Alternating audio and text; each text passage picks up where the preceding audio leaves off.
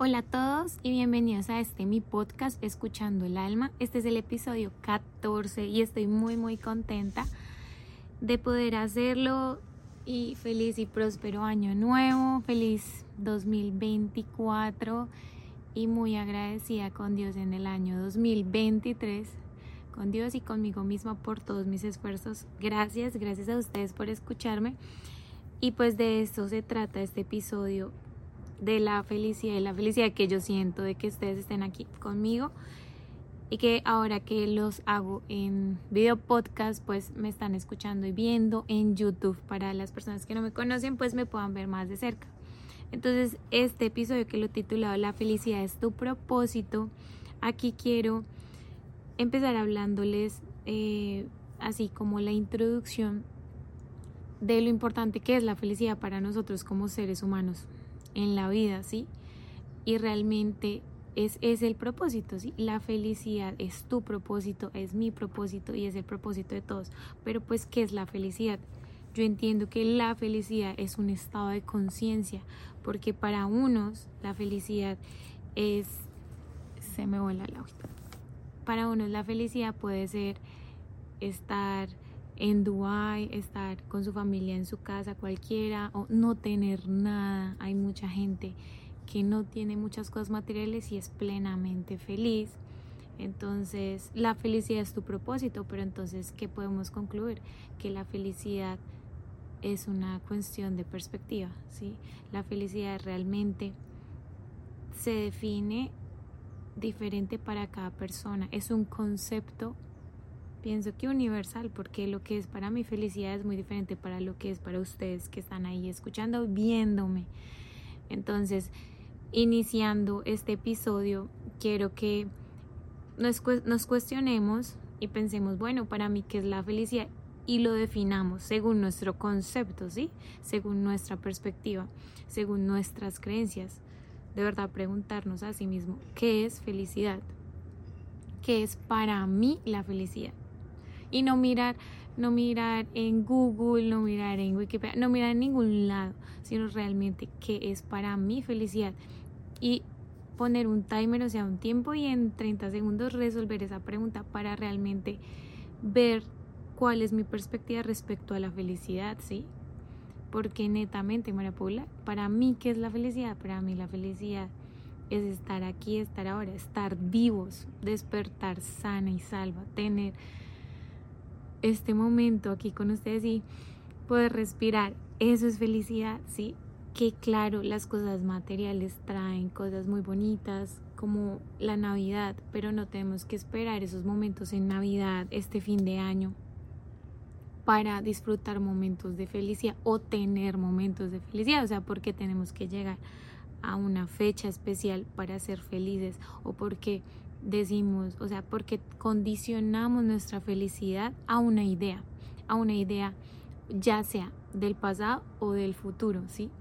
Entonces, o yo era feliz cuando estaba con esta persona, o yo seré feliz cuando me case, o cuando tenga hijos, o cuando logre ese trabajo, o cuando eh, me compre mi casa, me compre mi carro, ¿sí? O sea, está sujeto al futuro, cuando, cuando, cuando, y al pasado, pues cuando yo hacía, cuando yo era, cuando realmente la felicidad es ahora, es en este momento, para mí, ¿sí? Es mi perspectiva, se las estoy compartiendo. Y bueno, eso, eso es la introducción. Ahora les voy a decir eh, algo súper importante, que un estudio que se desarrolló durante 80 años se analizó desde la adolescencia hasta la adultez una cantidad de población, no importa el género, eh, esto lo hizo la Escuela de, de Medicina de Harvard, donde se analizó la salud, las relaciones, el estilo de vida, pues toda la rutina diaria de estas personas durante este tiempo a través de su vida. Y este estudio conducía el desarrollo de las personas pero el objetivo principal del estudio era encontrar que los conducía a ellos a la felicidad, o sea, cómo ellos eran felices o qué conduce a una persona a ser feliz. Claramente es eso. Entonces es un estudio que se desarrolló a lo largo de la vida y esas personas pues hoy ya están más adultas. Y, y en el estudio se puede ver que, bueno, salieron diferentes puntos de vista, pero la idea principal realizada por el doctor Robert Galdinger, que él es un profesor psiquiatra en, medicina, pues de la Universidad de Harvard, donde la idea principal o la conclusión principal que arrojó este estudio, lo cual rectifica mi perspectiva de vida desde mi nivel espiritual o desde mi punto espiritual y es que las relaciones son claves para la salud y la felicidad, ¿sí? O sea, son esas conexiones sociales. Y conexiones sociales se refiere a el acompañamiento, el apoyo, la escucha, el soporte, el afecto, el entendimiento, el compartir con las personas, el sentirse amado. Y más allá de sentirse amado es amar a los demás. Entonces, en relación a esto, en el estudio se mostró científicamente que las personas que tienen una relación o conexión afectiva con sus más allegados y no necesariamente tiene que ser familia, porque se descubrió también que son relaciones nutridas que se han ido sembrando y recogen su cosecha y nutridas es porque son relaciones de amistades, eso es lo que se mostró en el, en el estudio. No son conexiones sociales de, de una hora, de un rato, no. Son relaciones que han pasado contigo, las buenas y las malas a través del tiempo. Por eso el estudio se hizo en, durante 80 años. Entonces, uno de los resultados fue ese, y es que realmente las relaciones son claves para la salud y la felicidad. ¿sí? Lo vuelvo a repetir, las relaciones son claves para la salud y la felicidad. Y no solo las relaciones con los demás, sino la relación contigo mismo. Porque como espera uno tener una buena relación con las demás personas, si a ti te, te tratas mal, si tú te echas la culpa de todo o si por el contrario no te pides perdón y no tienes compasión contigo mismo y te tratas mal y, te exiges demasiado. Entonces, ¿cómo esperas recibir amor si no tienes compasión contigo mismo? ¿Sí? Entonces, es muy importante que entendamos que antes de tener una relación con el exterior, con las personas que nos rodean en nuestro entorno, debemos tener una relación con nuestro interior porque todo lo que trabajamos en nuestro interior se va a ver reflejado en todo nuestro entorno, en nuestro, en, nuestro exterior. Entonces, dicho en esas palabras, la conclusión de todo este estudio arroja que la habilidad o la aptitud social que desarrollan las personas al momento de conocer a alguien y querer levantar su energía, o sea, levantar em, su mood, o sea, su comportamiento, su emoción, que si está triste, oye, no estés triste, hagamos algo, o esté preocupado en cómo estás, o esté interesado en saber eh, más de ti, esas personas que tú sientes que te elevan y te empujan porque te aportan, porque te quieren aportar, o porque tú generaste curiosidad en esas personas y quieren saber más y más de ti, pero es muy importante la intención con que lo hacen y en la intención está la atención de la persona. Entonces, desde ese punto de vista que está una intención y la atención es esa energía que conduce que la persona desarrolle un bienestar físico y mental de manera saludable. Entonces, desde ese punto de vista, un ejemplo muy claro mío y es, yo tengo una mejor amiga hace 18 años, o sea, en el 2006 entró a mi colegio y pues no es mi colegio, al colegio que yo estaba estudiando. Y ella también entró porque ella llegó a la ciudad. Desde ese punto de vista, pues éramos las dos pequeñas y no es conciencia que las dos tengamos el mismo apellido. Eso es súper importante, eso creo que lo mencioné en uno de los episodios anteriores. pero nos, nos hicimos amigas fue por el orden de lista, porque nos llamaban todo el tiempo al mismo tiempo, Gutiérrez, Gutiérrez, entonces uno, aquí estoy, aquí estoy. Realmente la lista fue la que nos unió. Conciencia no es porque yo no creo en las conciencias. Entonces, desde ese punto de vista, hasta el día de hoy, pues yo vivo con mi mejor amiga. Y es una relación que se nutre todos los días. Entonces, ellos hacen énfasis en valorar a las personas que han estado contigo en los mejores momentos y en los peores momentos, ¿sí? Y nútrelas. Entonces se trata de no, ay, me voy a aprovechar de esa persona o voy a sacarle em, el mejor provecho con lo que tiene o no, se trata de encontrar un equilibrio porque está demostrado por este estudio de Harvard que en el desarrollo de las personas a través de la vida esas amistades que se han cosechado durante mucho tiempo, como la de mi amiga, son reguladores de comportamiento que en algún caso de adversidad, de problema, de dificultad, de esos momentos challenge en la vida que uno no sabe ni para dónde ir, ni qué hacer, de enfermedad, de crisis, de angustia, de desesperación, de depresión, pues van a ser esos amigos o esas amigas más cercanas que te van a decir, está bien, o sea, podemos salir de esto juntos. Y a lo mejor no sabrán ni cómo salir de ese problema, porque me ha pasado.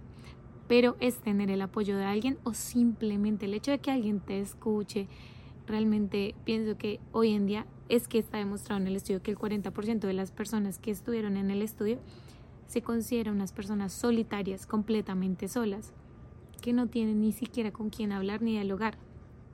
Y el doctor hace énfasis que no se trata de subir todas redes sociales y esperar cuántos likes obtengo, espero no sé qué, como thumb up o cosas así. No, se trata más bien de cosechar, o sea, relaciones. Pienso yo que, bueno, yo me fui a vivir a Londres y yo con mi mejor amiga me hablo por ahí, me hablo en esa época porque ella tiene una hija. No, no, ella tiene poco tiempo como así libre, pero las pocas veces que yo me hablo con mis amigos más cercanos durante un año es como si hubiésemos dormido juntos.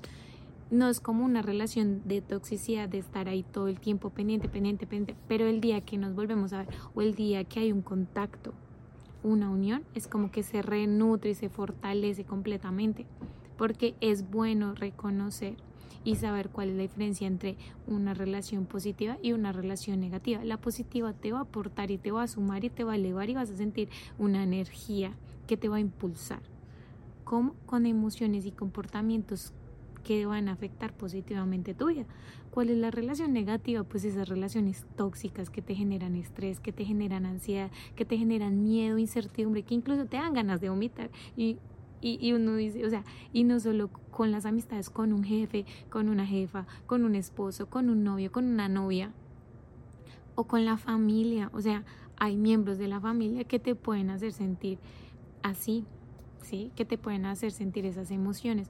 Entonces, a eso me refiero con notar la diferencia entre una relación positiva y una relación negativa, porque esas relaciones van a afectarte directamente a ti o sea, ese campo energético que tú tienes y esa aura.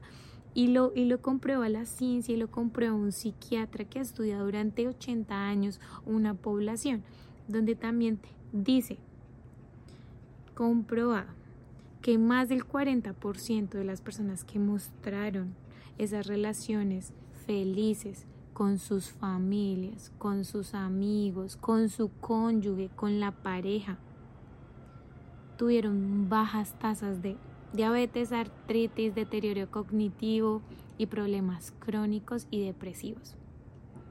Entonces, la ciencia ahí nos está demostrando que tener una buena relación con los demás, porque a eso vinimos, ¿sí? Como a compartir. Y por eso estoy acá, pues compartiendo también mi historia, pero porque si no hubiese internet, un ejemplo, un abrazo te carga a ti de energía, el abrazo de tus hijos, el afecto que te da una mascota te carga de energía. Entonces, no nos enfoquemos mucho como tal en solo enviar mensajes y esas redes sociales. Si estás lejos a larga instancia, lo entiendo, aprovecha la tecnología para ver a las personas. Terrible como lo hacían en la época de antes, cartas que quién sabe si llegaran o se demoraba años en ver a la persona. Pero a lo que me refiero es usa las herramientas que hay.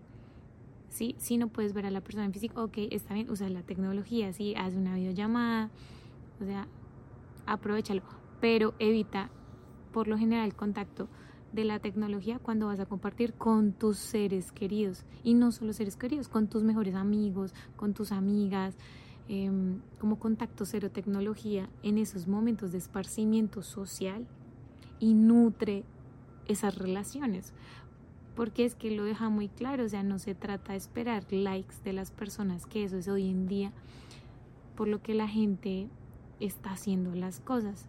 Entonces, existe esa hipótesis de que las relaciones sociales son esos reguladores de estrés, reguladores de comportamiento en momentos de crisis. Eso es lo que quiero dejar súper, súper claro, recordarles porque el cuerpo se calma totalmente cuando ti alguien te da apoyo, te escucha, tú te relajas y sientes paz. Entonces, ese es este episodio. Es súper importante decirlo. Em, no dejes como que los momentos de estrés em, o soledad como te afecten también porque no solo necesitas, pienso yo, que estar con un amigo, con una amiga, con una pareja, sino más bien necesitas nutrir una relación contigo mismo. Y eso lo va a mencionar en otro, post, en otro podcast, bueno, en otro episodio, netamente, donde voy a hablar de la ley espejo. Tal cual como somos en nuestro interior, somos en nuestro exterior y eso es lo que se refleja y lo que la gente ve. Entonces, dicho de esa manera, cuando se cosecha en el amor, pues la recompensa será con más amor. Y las bendiciones serán infinitas. Entonces, cosecha amor, digo, siembra amor y cosecha amor. Eso es lo más importante en todo esto. También el estudio nos deja súper claro que la curva de crecimiento, más bien, sí, es una curva de crecimiento en forma de U de los matrimonios. Es como una, pues en el inicio están así, en el enamoramiento. Y cuando nacen los hijos empieza a bajar. ¿Por qué? Porque ya no hay el mismo tiempo y la disposición para compartir en pareja, o sea, para nutrirse. ¿Por qué? Porque ya hay una nueva persona a la cual hay que pues darle tiempo y darle amor, o sea, son sus hijos. Y, a lo mejor cuando ese, ese bebé ya está creciendo y se está volviendo un poco más independiente, entonces empieza a subir de nuevo ese apoyo y ese soporte. Entonces en el estudio está comprobadísimo que tener una pareja, un cónyuge, ayuda a tu apoyo emocional, ¿sí? Y a tu salud física. Entonces para los que están en pareja, sigan nutriendo su relación en pareja. Es súper importante.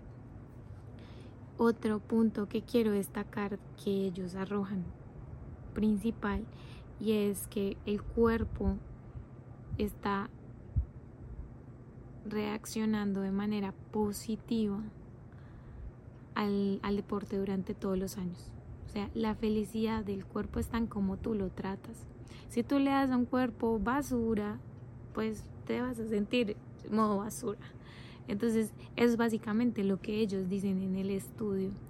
Trata tu cuerpo como quieres que el cuerpo te trate a ti a tus 80 años. Dale amor desde ya.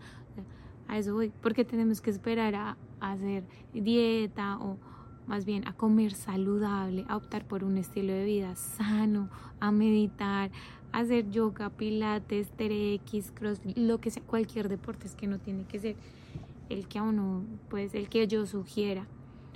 Pero ese, ese momento físico es como una dosis de vitamina para el alma, porque es una dosis que nutre el cuerpo, la mente y el espíritu. Y en eso se enfoca mucho este estudio de Harvard. Entonces es súper importante, ya para terminar, que el propósito de tu vida es la felicidad. ¿sí? Define la felicidad y más allá de la felicidad como ese estado de conciencia dentro de tus creencias, porque es que como tú la como tú definas la felicidad, eso es lo que vas a perseguir todo ese tiempo, porque es esa atención y es esa intención, es esa energía que tú estás enfocando y esas son las acciones que tú estás dando diariamente. Entonces, a partir de ese punto de vista, pues el propósito de la vida es la vida misma, vivir la vida. ¿Y cuál es la mejor manera de vivir la vida? Haciendo lo que uno más ama hacer. Cuál sea tu carrera, cuál sea eh, el trabajo que tengas. Si no te gusta, pues busca las alternativas de cambiarlo. Si puedes mejorarlo, mejora. Y tú haciendo lo que te gusta, compartiendo con las personas que te hacen feliz. Y no esperes que alguien te haga feliz, porque la felicidad está en uno. Cuando uno entiende que la felicidad está en uno mismo, uno no anda esperando de los demás. Pero sí es importante nutrir relaciones equilibradas. ¿sí? No se trata de, ay, yo te doy, yo te doy, yo soy cariñoso, yo soy tierna, yo soy linda, pero tú qué me das a mí. O sea, tiene que ser recíproco, tiene que haber una igualdad cuando se trata de relaciones en pareja.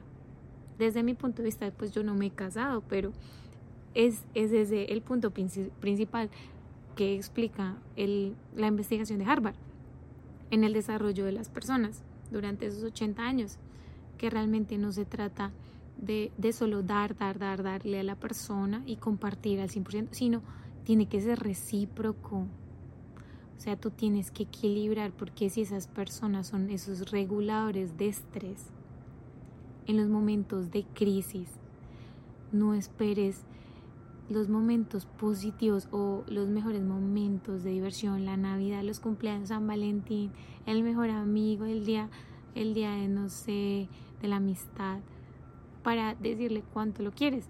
Si se lo puedes decir hoy, díselo hoy. ¿sí? Yo no soy la persona más afectiva del mundo, así súper melosa, pero, pero pues mm, estoy en desarrollo de, de, expresarme un poco más, ¿sí? Y si no sé muy bien cómo expresarme, pues yo hago cartas y, y me expreso mejor haciendo cartas. Me salen más mis sentimientos y mis emociones hacia las demás personas. Entonces busca tu manera de expresión, de decirle a los demás cuánto los quieres o lo importante que son para ti.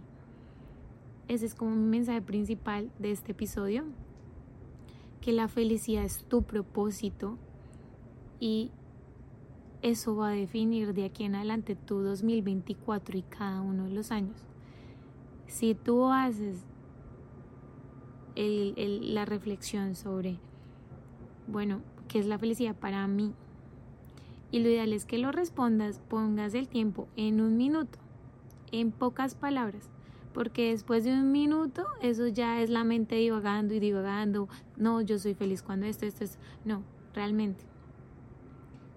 Entonces, en un minuto, sí, conciso, en pocas palabras, en una línea. ¿Qué es la felicidad? Porque la felicidad es tu propósito y ese es tu propósito de vida. Entonces, enfocándose en lo que a uno lo hace feliz, haciendo las cosas que a uno lo hacen feliz y nutriéndose de las personas que están a tu alrededor ¿sí? Y nutriéndose se trata de, de, de acá, de adentro hacia afuera, y de, de afuera hacia adentro, ¿sí? Reguladores de estrés de manera recíproca. O sea, es súper importante que tengamos en cuenta y no nos aprovechemos de las personas que son buenas con uno, que son empáticas, que son nobles, porque a mí me ha pasado, yo soy empática, noblito, pero he tenido que poner límites, he tenido que cambiar eh, mi perspectiva de la vida porque hay personas que no son iguales de nobles a uno, hay personas que solo quieren sacar provecho de uno y eso se ve y en los negocios se ve y así como estoy administración de empresas, cuando, cuando estoy también project management, me di cuenta de la manera que piensan los hombres, de la manera que piensan las mujeres, de los sagas que puede ser un hombre, pero también de, del poder y la intermediación de las mujeres. Entonces, desde esas perspectivas, vuelvo a concluir Y me encantó este estudio de Harvard y lo pueden encontrar en Google, pongan así. Desarrollo de la felicidad o qué es la felicidad para el estudio de Harvard. Y ahí les sale como todos los como todas las conclusiones que iban sacando año tras año. Y ya cumplieron el año 80 de investigación. Y ese fue el primer insight, o sea, que las relaciones conducen a tu felicidad. Y ese, y ese es el propósito de la vida. Entonces, es súper importante tener en cuenta que el segundo insight, o sea, la segunda idea es cuida tu cuerpo y trata tu cuerpo como quieres que te trate él a tus 100 años. Entonces, hoy en día con la tecnología que hay, sí podemos llegar a 100 años. Entonces, para los que lo quieran leer, está a la mano, está en internet. Este episodio lo hice así súper improvisado porque se me dañó mi laptop, todo.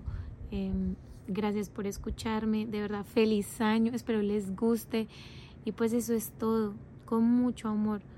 No esperen esos momentos lindos, especiales ahorita como la Navidad y, y el Año Nuevo, para compartir con las personas y cuánto les quieren. O sea, díganselo, vayan expresando, vayan soltando esas emociones porque eso va a cambiar nuestro campo energético. Es que lo vuelvo a decir, esta aura es como una red de wifi y todos los que se van a acercar a uno, pues se van a conectar de manera positiva o negativa.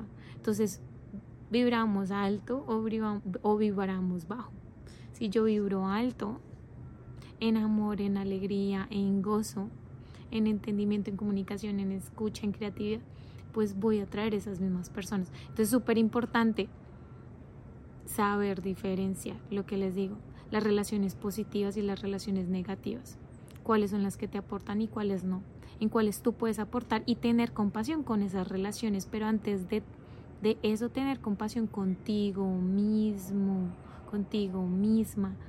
Si yo soy compasiva conmigo y reconozco mis fortalezas y reconozco mis debilidades, y tengo bien definida mi personalidad y que me doy cuenta que estoy evolucionando todos los días en pro de mejorarme a mí misma, que me comparo solo con mi versión, ya sé quién quiero ser, ¿sí?